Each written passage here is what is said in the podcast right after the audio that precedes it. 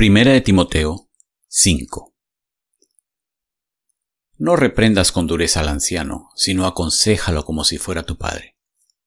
Trata a los jóvenes como a hermanos, a las ancianas como a madres, a las jóvenes como a hermanas, con toda pureza.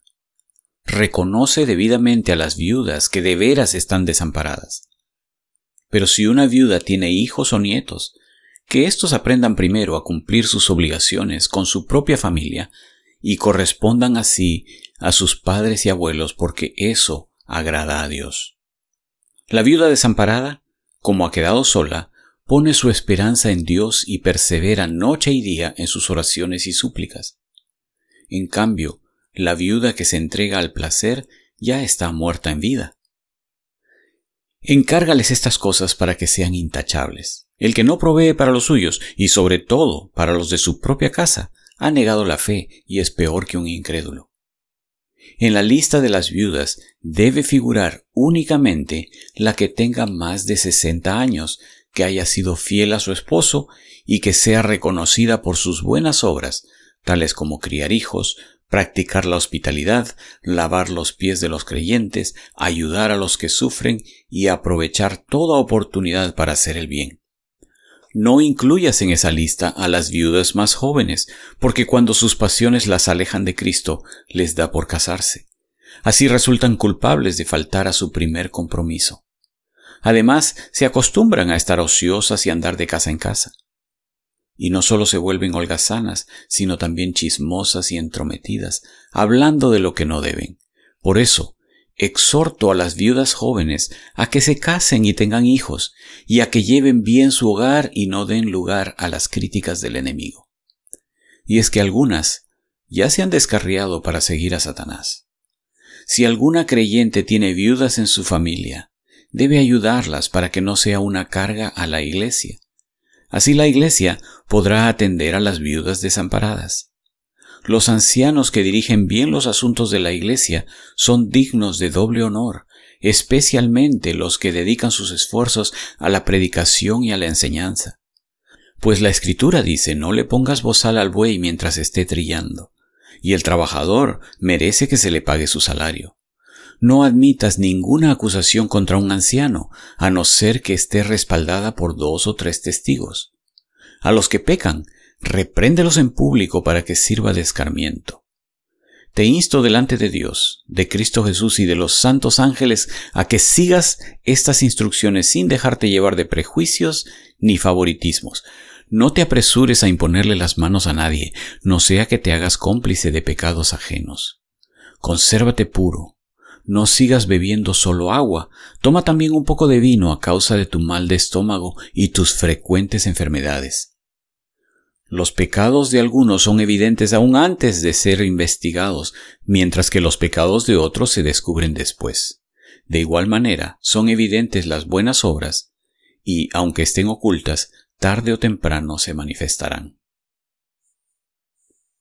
Primera de Timoteo 6 Todos los que aún son esclavos deben reconocer que sus amos merecen todo respeto Así evitarán que se hable mal del nombre de Dios y de nuestra enseñanza.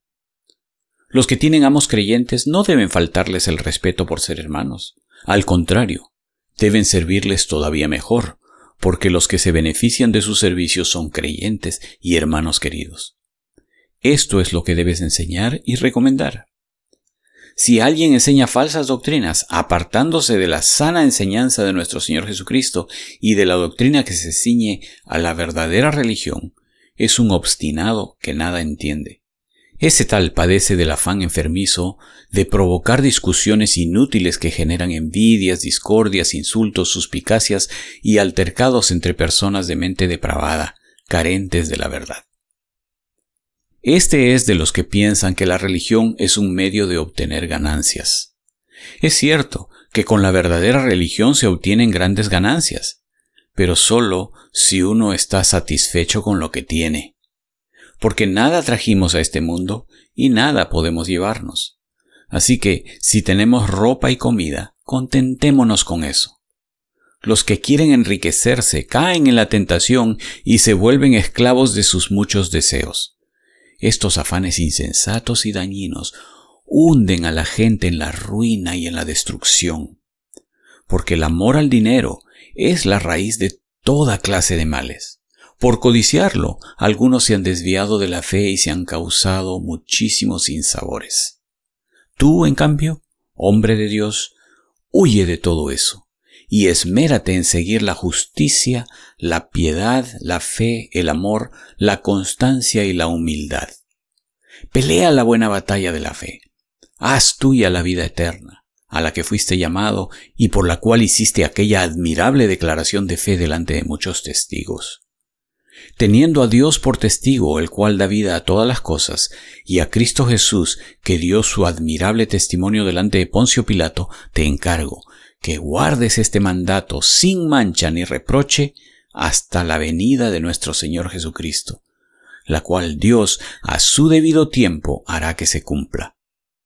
Al único y bendito soberano, Rey de reyes y Señor de señores, al único inmortal que vive en luz inaccesible, a quien nadie ha visto ni puede ver, a Él sea el honor y el poder eternamente. Amén.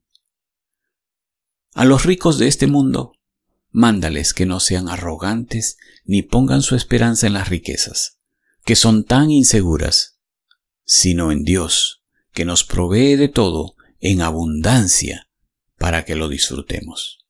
Mándales que hagan el bien, que sean ricos en buenas obras y generosos, dispuestos a compartir lo que tienen de este modo, atesorarán para sí un seguro caudal para el futuro y obtendrán la vida verdadera. Timoteo, cuida bien de lo que se te ha confiado. Evita las discusiones profanas e inútiles y los argumentos de la falsa ciencia. Algunos por abrazarla se han desviado de la fe. Que la gracia sea con ustedes.